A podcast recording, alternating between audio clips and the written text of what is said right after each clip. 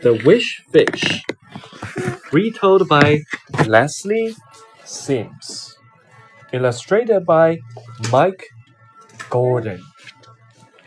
This story is about Bob, Bet, the sea, big fish, small fish, and the magic fish.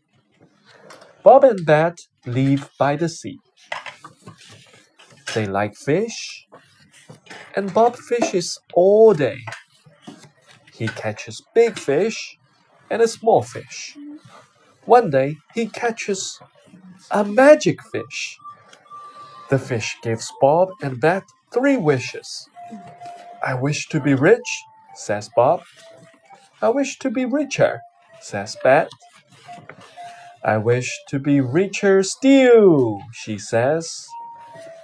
Too greedy, says the fish.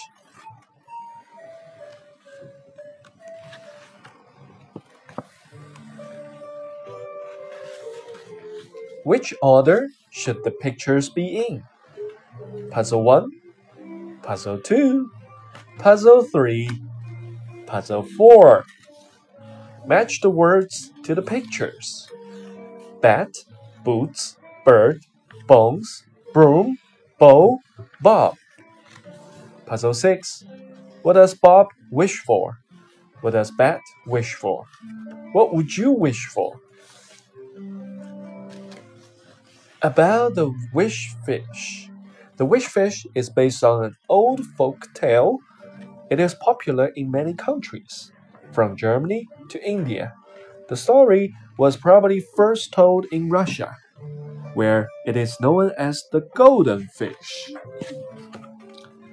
Digital illustration by Carl Gordon, designed by Louis Flutter.